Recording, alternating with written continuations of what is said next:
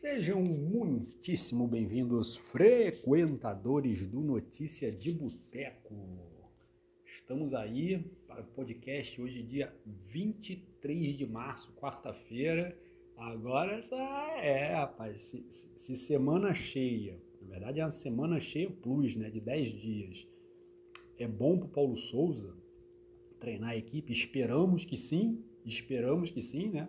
Já teve muito treinador aqui quando tinha semana cheia, ou semana cheia plus, ou 15 dias, né? Duas semanas cheias, o time voltava pior. Mas vamos ver, vamos, vamos confiar no Gás, vamos botar fé no Gás.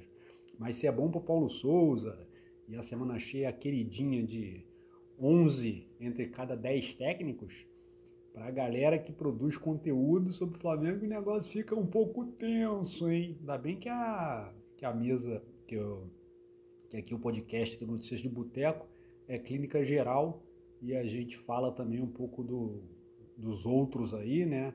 Dos nossos dois rivais, Palmeiras e Atlético Mineiro, e dos três patetas Vasco, Botafogo e Fluminense. Arrisco dizer que hoje a mesa da arco-irizada vai ficar maior do que a parte do Flamengo. Mas ela está de boa, né? Eu sempre acabo, mesmo lá, puxando um gancho e falando alguma coisa do nosso Flamengo. É, então, amenidades, né? Enquanto o Flamengo descansa, barra treina. É, no Maracanã ontem, Nunes e Gabigol foram homenageados e botaram os pés na calçada da fama, né? É, Nunes que fez 57 gols no Maracanã e Gabigol que ainda é novo, já fez 59, né? 56 deles pelo Flamengo e se não me engano três pelo Santos. Acho que ele já jogou pela seleção, talvez seleção olímpica, sei lá, no Maracanã, mas é, eu não, não me lembro direito, mas acho que é isso. 56 pelo Flamengo eu tenho certeza, e acho que os outros três foram na época em que estava no Santos.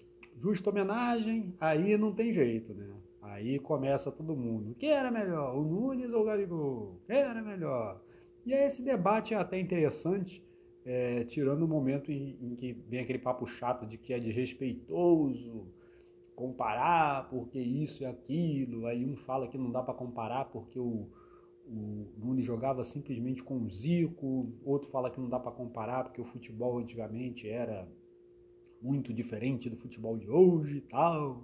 Mas, enfim, isso aí, esses debates aí, aqui, aqui que é boteco, então, esses debates infrutíferos são sempre muito bem recebidos, né? Então, parabéns ao Nunes, parabéns ao Gamigol, com seus pés eternizados na calçada da fama do Maracanã. Por falar em homenagens, não teve homenagem, mas teve uma tem uma, uma nota aqui. Arão, William Arão, né? Quem diria, né? O rapaz há tempos atrás estava no Botafogo. Quem diria que esse rapaz ia subir tanto na vida? E Botafogo não arrumou treta, né? Não queriam deixar o cara subir de vida de jeito nenhum.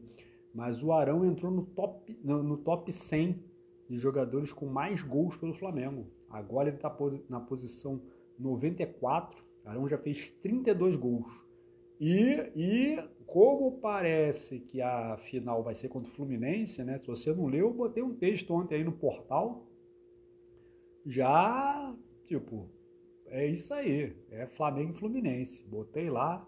Eh, o título do texto é Vai ter combo Tetra Tri, né? Que é o Tetra Estadual Invicto e o tricampeonato em cima do Fluminense. E lembrei do negócio que não estava no roteiro aqui, mas vou falar, rapaz, vou falar. Eu não vou, eu não vou dar o nome do santo, mas eu vou falar.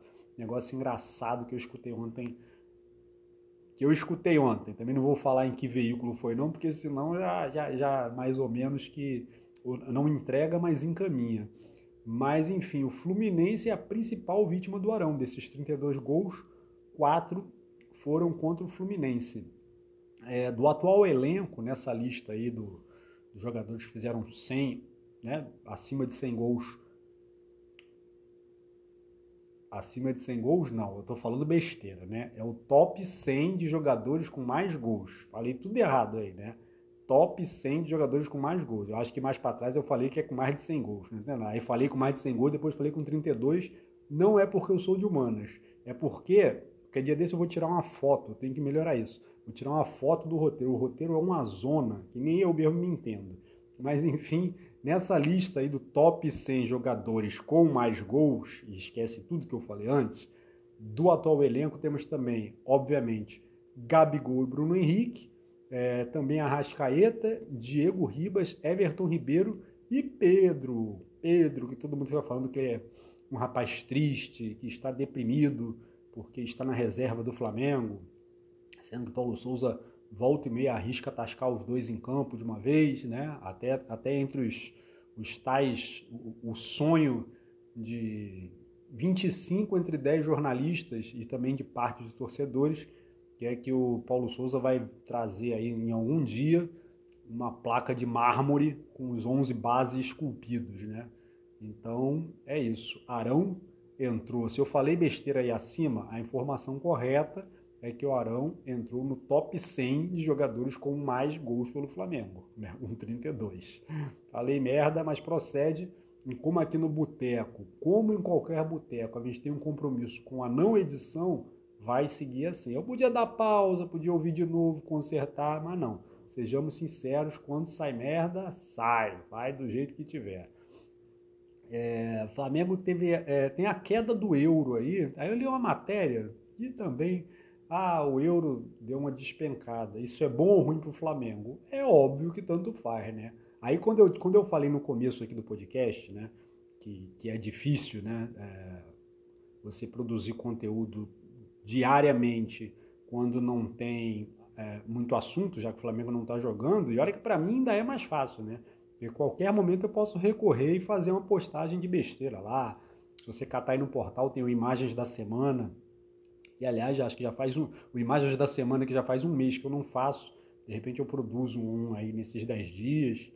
Agora, para quem fala só coisa séria, aí o cara tem que inventar mesmo, né? Então tem uma matéria falando se a queda do euro é bom ou ruim para o Flamengo. Porra, é óbvio que é bom por um lado e ruim para o outro, né? Por exemplo, na hora de, de fechar a negociação aí pelo Andras, vai ser bom, porque o euro deu uma caída.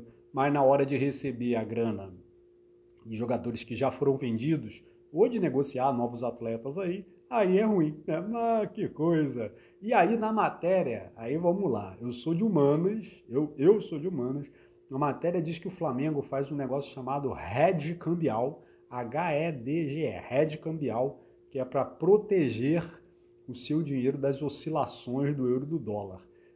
Fala isso num parágrafo, no parágrafo de baixo tem uma explicação curta de umas 4, 5 linhas eu não entendi bulhufas e também acho que tanto faz, né? Só é bom saber que o Flamengo tem aí, fora tudo que é bem administrado no clube, a administração financeira, então, nem se fala, é, tem isso aí também incluído na parada. Né? Nós temos zagueiros financeiros para proteger o din-din do Flamengo.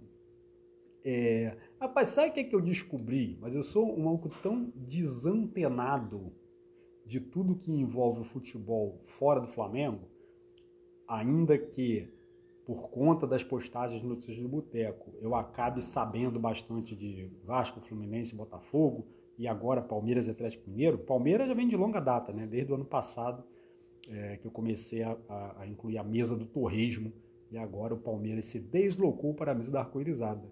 Eu sequer sabia que o Jorge Jesus tinha saído do Benfica.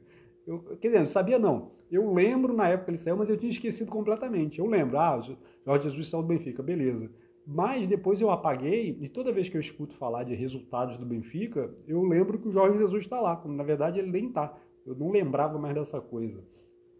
É, já está já tá fora do Benfica e falou que vai voltar a trabalhar no meio do ano. Deve ser algum clube da Europa, né? Parece que já deve ter algum acordo. Para ele falar isso com tanta certeza, e aí, no meio do ano, que né, o calendário lá é diferente do nosso. Aliás, não, o calendário lá é diferente do nosso, não, né? Se não me engano, o nosso calendário que é diferente do do resto do planeta. Acho que é mais ou menos isso, não sei.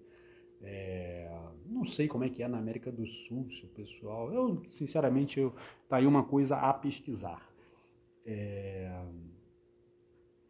Ah, agora eu tenho uma coisa para falar. Bom, vamos falar de notícias do Boteco, institucional portal você tá, tá aí, né? Espero que você, eu espero que você esteja escutando o podcast no nosso portal www.noticiasdeboteco.com.br com dois T's em boteco e não no seu agregador de podcast preferido. Eu espero que você esteja aqui, não no Spotify.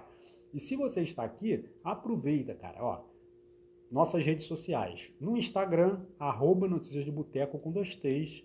É, no Facebook tem a página Notícias de Boteco. E no Twitter não tem. Por que, que não tem? Porque eu que tinha que ter feito o perfil em vez do pessoal da lente produção. Aí eu resolvi deixar só o meu mesmo, que eu não tenho muita paciência de, de administrar dois perfis no, em redes sociais, não. Já, tive, já tentei essa experiência algumas vezes e, e não consegui.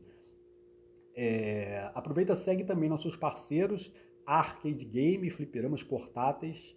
É, cata aí no, no, no, Instagram é arcadegameag. É assim que você acha eles lá.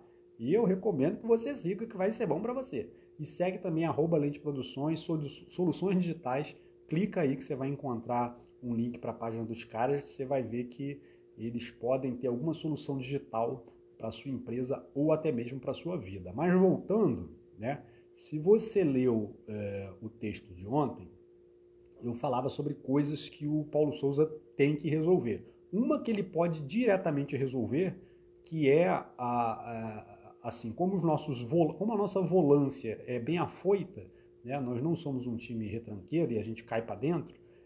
É, volta e meia rola um gap. No texto eu falei um gap, mas enfim, rola um buraco entre o meio-campo e a linha lá dos três zagueiros. Por quê? Por exemplo, se tiver Andres e Arão, aí tem escanteio, vai todo mundo de uma vez lá para frente, aí depois rola um, um, probleminha, né?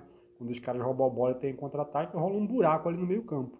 Comentei isso ontem, eu que confessadamente sou um ignorante tático estratégico de marca maior, e no, no painel tático do GE, hoje falou exatamente a mesma coisa. Eu me senti até bem, rapaz. Eu, é uma coisa, eu, eu escrevo, bom, acompanhar eu acompanho desde sempre, já tenho 50 anos, né? Desde que me entendo por gente, acompanho Flamengo e futebol e a seleção da Holanda e tal.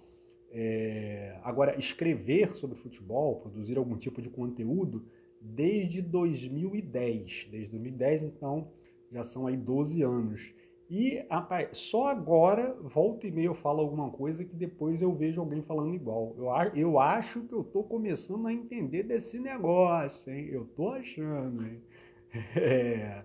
Agora, e o outro problema, isso não fala no painel tático, mas eu citei no texto também, é o problema da finalização. Aí, como eu já falei aqui em podcast, meu irmão, Paulo Souza tá lá para fazer o time criar oportunidades de gol. Se na hora ali nego chuta a bola na lua, nego uma coisa ele pode resolver, que é mandar o pessoal parar de preciosismo e ficar tocando bola 500 toques de um lado para o outro dentro, dentro da pequena área, dentro da grande área, ou na meia lua, ou ao redor disso tudo aí. Não tem que de vez em quando largar o sapato, né?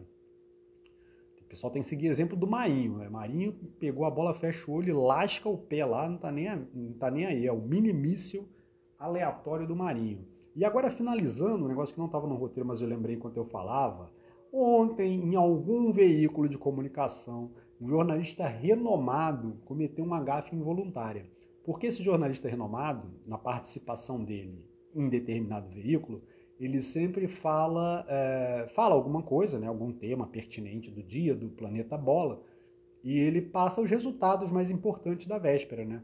E aí ontem é, ele estava falando muito sobre o Abel Ferreira, né? A entrevista que o Abel Ferreira deu em algum lugar que eu não lembro, sei lá onde que foi, e Roda Viva talvez, sei lá. E aí, é, esse jornalista, no final, ele não tinha falado resultados é, relevantes da véspera e foi falar o resultado da primeira partida da semifinal entre Fluminense e Botafogo e mandou, para não dizer que não falei das, que não falei das flores, Fluminense ganhou do Botafogo ontem de 1 a 0 na primeira partida da semifinal do estadual. É, para não dizer que não falei das flores, ele usou a expressão, que é uma expressão que é muito usada, né? Muito não, mas é uma expressão que a gente conhece. Agora, é, ele próprio, depois que acabou de falar, meio segundo depois, ele deve ter pensado, não caiu bem. Eu dei uma catada no Twitter por alto para ver se alguém tinha comentado isso, não vi não. Aí eu até postei lá, no, eu, eu, eu tuitei sobre, né, sem dar o nome do santo, postei nas redes sociais, nas minhas redes sociais e tal. E aí o presidente Alex foi lá e deu a planta, mano. falou, eu não sou baú para guardar segredo, eu não sou cofre, alguma coisa assim. Mandou ver e, e, e, e explanou quem tinha cometido essa ligeira gafe. É, 15 minutos, hein? Eu achava que ia dar bem menos. Também tá é, é como, diz, como diz minha mãe, eu falo mais que a preta do leite. Então vamos para a mesa da arco-irizada. Vamos começar com o Palmeiras. Palmeiras é uma história curiosa, que não tem a ver com o time do Palmeiras profissional. Olha só que rolo desnecessário. Tem um garoto, é um garoto mesmo, não é igual o Neymar que o pessoal chama de garoto até hoje, não. Murilo Nunes, do Sub-10. Ele foi, olha só, o Murilo Nunes, do Sub-10, ele assistiu alguns jogos do, do Palmeiras junto com alguns amigos dele que estavam na torcida do Corinthians. Sub-10, hein? Sub-10. Por causa disso, ele não foi relacionado para a próxima partida. Isso é de futsal, tá? Ele não foi relacionado para a próxima partida. E aí, o pai dele não entendeu nada, nem a comissão técnica entendeu, mas segundo lá, eu não sei quem da diretoria do Palmeiras, quem da comissão, quem da, sei lá, que dirige o futebol de salão do Palmeiras, enfim, é, explicou e o pai do Murilo Nunes resolveu tirar ele de lá.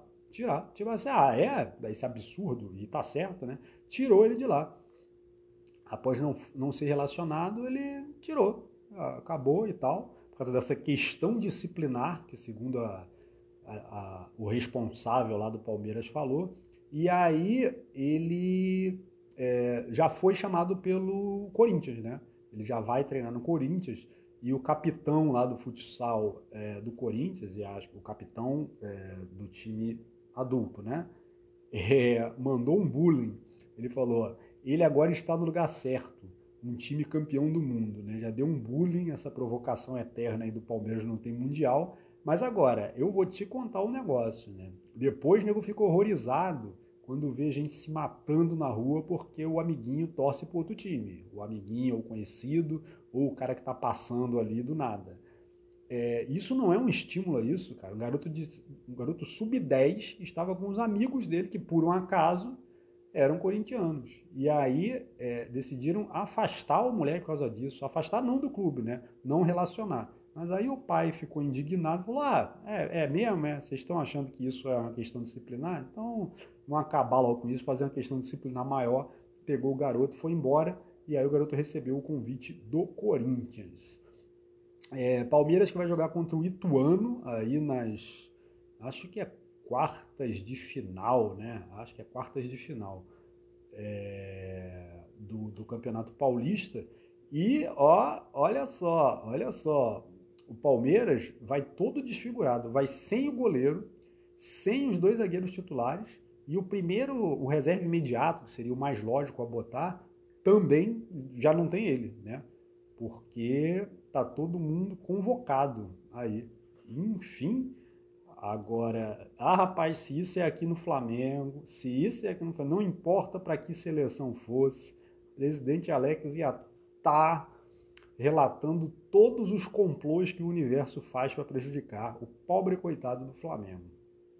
Mas é, eu, não, eu não vi. O Abel, o Abel Ferreira ele só falou uma coisa, né? Ele falou assim: não tem muito do que reclamar os clubes e as federações concordam com isso e o clube também é culpado. E é isso que eu sempre falo também. Na hora de assinar lá, nem lê lá aquela porra e assina. Quando chega a data FIFA, fica todo mundo achando que o clube foi injustiçado. É, e se a zaga vai desfigurada, tudo bem, né? O Palmeiras vai passar pelo Ituano, né? E se não me engano, é jogo único lá nessas quartas de final. É, continua na busca pelo 9, né? Ah, nas últimas semanas não se falou mais do Pedro e tal. Mas o Abel Ferreira parece que cansou. Ele não está falando mais, não. Ele tem lá o Rafael Navarro e o Daverson. Gosto nem de lembrar desse rapaz, né? O Daverson, nem eu e nem o Andres. É, mas ele tem usado o Rony improvisado. E é muito curioso nisso, né? Isso. Eu já falei disso em outro podcast. O tempo que o, que o Palmeiras já tem protagonizado né, aí no futebol brasileiro, junto com o Flamengo e agora junto com o Atlético Mineiro, e o tempo que o, que o Palmeiras não tem um 9-9, ou 9, né? O último que teve de destaque foi lá o Gabriel Jesus, que originalmente nem era para ser um 9-9. Impressionante isso, é muito curioso isso aí. E aí o Abel Ferreira está aí, da mesma forma que ele se conformou que aqui o futebol brasileiro, por conta desse câncer que são os estaduais, é, não para na data FIFA e o time fica desfalcado, ele também parece que já se conformou em não ter um camisa 9-9. Já deve estar tá na. Ah, se vier, veio, se não vier também, eu dou meu jeito aqui. É, Abel, que a renovação parece que está encaminhada. Ele está fazendo um mistério. Ele disse que a decisão já foi tomada, parece que a renovação agora seria até o fim de 2024. Ele falou que a decisão já foi tomada, mas que ele vai falar para a família dele primeiro. Não só a família dele que está em Portugal, como a família dele que ele considera aqui no Brasil, que são os jogadores, né? Já que não está eh, não tá com a família, a família não está morando aqui. Falar nisso eu tenho curiosidade, não dava mesmo para o pessoal vir? Também não sei, né? Não sei qual é a profissão da esposa do Abel, de repente ela não tem como vir mesmo. É, acho que ele está com a decisão tomada e vai falar primeiro para os jogadores. Ele recebeu sondagens do Benfica, olha o Benfica aí, eu achando que Jorge Jesus estava lá, do Benfica e, e do Granada da Espanha, é, e aí, aparentemente, eu estou achando que vai, vai renovar e teremos mais Abel Ferreira por um, por um bom tempo aí no Alviverde. Agora na mesa da arco-irizada vamos passando para Atlético Mineiro e eu tenho um comentário, né? Primeiro, tudo que eu falei nos outros podcasts sobre o tal do Atlético lá de Minas, cancela. Porque ontem eu descobri que não se pronuncia Atlético e se pronuncia Atletique. É... E aí, é, por um acaso, né, eu disse que não ia procurar, mas caiu uma matéria sobre o Atletique diante dos meus olhos. É um clube fundado em 1909, né? Chegou em segundo lugar aí na fase de na fase classificatória do Campeonato Mineiro. É, o Ricardo Oliveira joga lá, 41 anos de idade, Ricardo Oliveira, é, perdeu a primeira partida para o Cruzeiro por 2 a 0, ou seja, deu ruim para o Atlético, vai ser eliminado, né? Um clube de São João del Rei e como eu desconfiava, né, eu não sabia, mas eu desconfiava, ele também é da galera SAF aí. 49% de, do Atletic é, é, é, da V2 Participações, que é um grupo de investimento de futebol, né? Em, não sei se só de futebol, mas é um grupo de investimento brasileiro. Então tá aí. Eu, eu não ia nem falar nada, né? Porque aqui era para falar sobre o Atlético, mas devido à minha gafe né, é, fonética de falar Atlético e não Atletique, eu achei, me achei na obrigação de corrigir e aproveitei já, aproveitei já dei o serviço completo. É, lá em Minas, ó, não é muita surpresa, né? Detectaram um aumento da torcida do Atlético Mineiro. Né? Em novembro de 2020 era 18% de cruzeirenses e 28%, não, 18% de atleticanos, 28% de cruzeirenses. Aí subiu em novembro de 21 para 19%, e depois dos títulos bateu 23, 23. Mas vamos lá.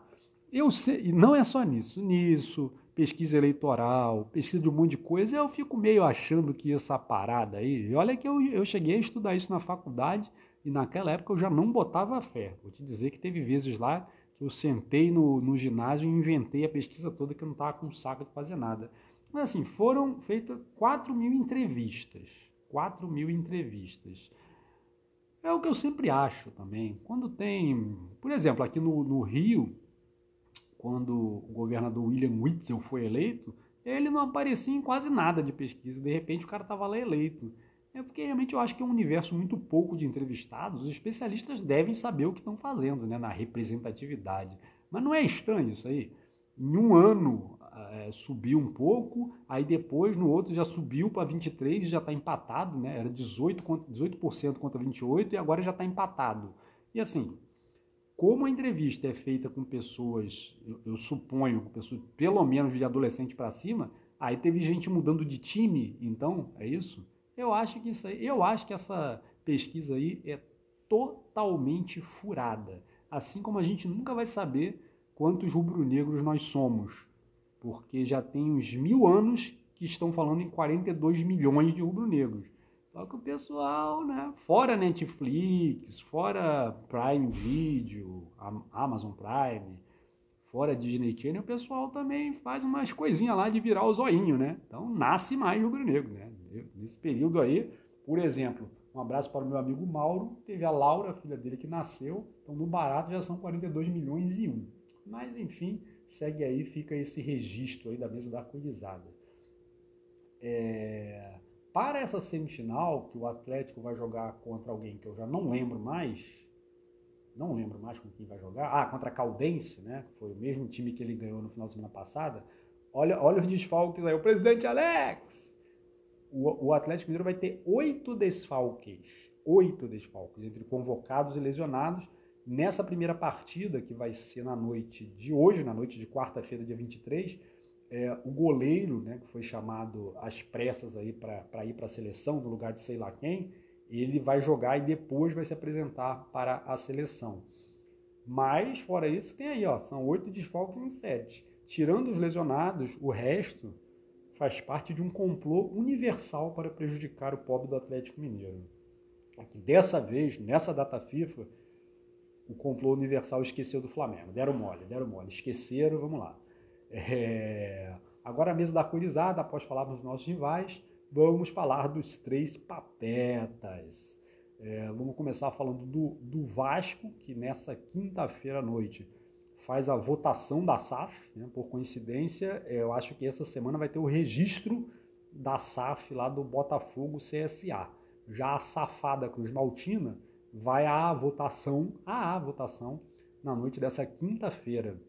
É, pessoal da Sete, vai, vai rolar, né? Eu acho que vai rolar. Por mais que o, que o Vasco seja tem um povo atrapalhado lá que não consegue nem fazer eleição direito, eu acho que essa safra vai rolar. O pessoal tá de Pires na mão, já os 70 milhões. É, o tal do Josh veio aí, todo mundo ficou babando o ovo do cara lá e tal. E, e não com dinheiro, mas a 777 vai pegar dois especialistas é, deles lá, é, se não me engano, são dois alemães é, de scout lá, acho que do Genoa, e vão fazer os caras dar uma catada aí no mercado, dar uma fuçada para ver quais reforços seriam possíveis, né?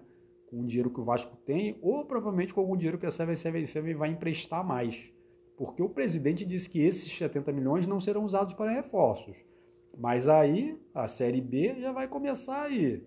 Até o pessoal da 777 deve ter interesse nisso. Falou, cara, é melhor a gente dar uma moral lá, porque os caras não tem dinheiro. Se a gente deu esse dinheiro, eles pagaram tudo de conta d'água atrasada, vamos dar um jeito, senão depois a gente vai comprar uma canoa mais furada do que já está, né?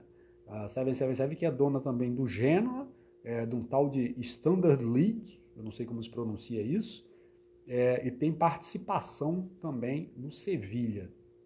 Então é isso, é o 777 vai assumir. Ele já até, como eu comentei no outro podcast, mandaram o Vasco parar com as contratações, deixa que eles vão fazer isso direito aí, né? É, e aí tem aí também um, um, período bom de treinos, aí três semanas para treinar. Thiago, o goleiro deles lá, que até me pareceu ser bom goleiro, falou sobre a Série B. O Vasco tem que ser protagonista. É, é, Thiago. No mínimo, o Vasco teria que ser protagonista da Série B, né? Ano passado deu em água, não, não deu em nada, né? E um detalhe sobre violência aí no Vasco. É, o Fluminense está entrando uh, com um recurso para ver se reverte, né? Aquela, aquele caso do Pedro Scude, que foi um torcedor do, do Fluminense, Scude, hein? É, um torcedor do Fluminense foi espancado por alguns membros de uma torcida organizada do Vasco e em 2021, em algum momento, eles foram absolvidos, né? E e aí está rolando um recurso para ver se volta atrás nisso. Né? Parece que dia desses, a, a mesma torcida ao qual eles pertencem, né, é, postou ameaças nas redes sociais né, à, à, torcida do Fluminense e citou o Pedro Scude meio que num tom de deboche. Então tem essa pendenga aí né, para resolver. Se foram eles e os caras, porque o Scude ficou com graves sequelas, né? ele continua em cadeira de roda, Acho que ele não fala direito. Eu li lá, mas tem umas seis ou sete sequelas e tal. Mas enfim, isso aí também, esse tipo de impunidade não é, não é de deixar a gente de boca aberta, né? E, e, e não e não e ficar muito surpreso. Desculpa aqui, eu fui dar uma olhada no roteiro que é bagunçado e tal, que eu esqueci de falar de o Thiago, esse goleiro do Vasco aí, experiência na Série B ele tem. Ele está indo para a quarta Série B consecutiva agora com essa de 2022.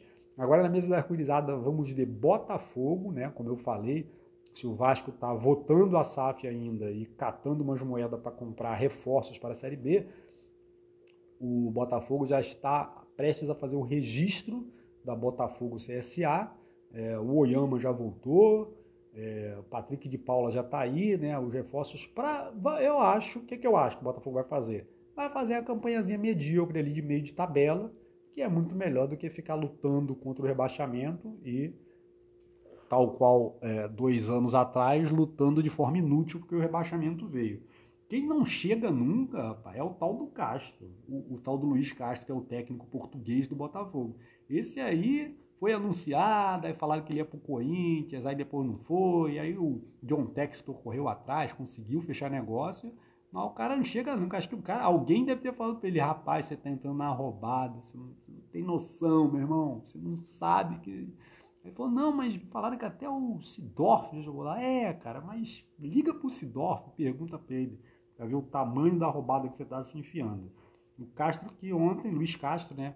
é, ontem recebeu homenagem lá do, do time que ele dirigia lá e que foi campeão da, se não me engano, da copinha lá do país deles lá, o Aldo Raio, ou Aldo Raio, não sei como pronuncia também, recebeu homenagem e tal, né? Ele saiu de lá, foi um contrato rescindido, mas de forma amigável. Também lá com aquela galera lá do, de camisola, é bom rescindir de forma amigável mesmo, né? Porque a forma não amigável, não sei, de repente o cara nem sai de lá vivo. Na mesa da arco-irizada, encerrando aí o nosso podcast de hoje, dia 23 de março, vamos ver Fluminense, o Abel, rapaz, o Abel está puto, o Abel Braga. O Abel Braga, um dos responsáveis, né, não, não é ele sozinho, mas um dos responsáveis pela eliminação aí, segundo a visão tricolor, a eliminação precoce na Libertadores. Segundo a visão do resto do mundo, o Virgem das Américas ser eliminado pelo Olímpia faz parte, está no contexto.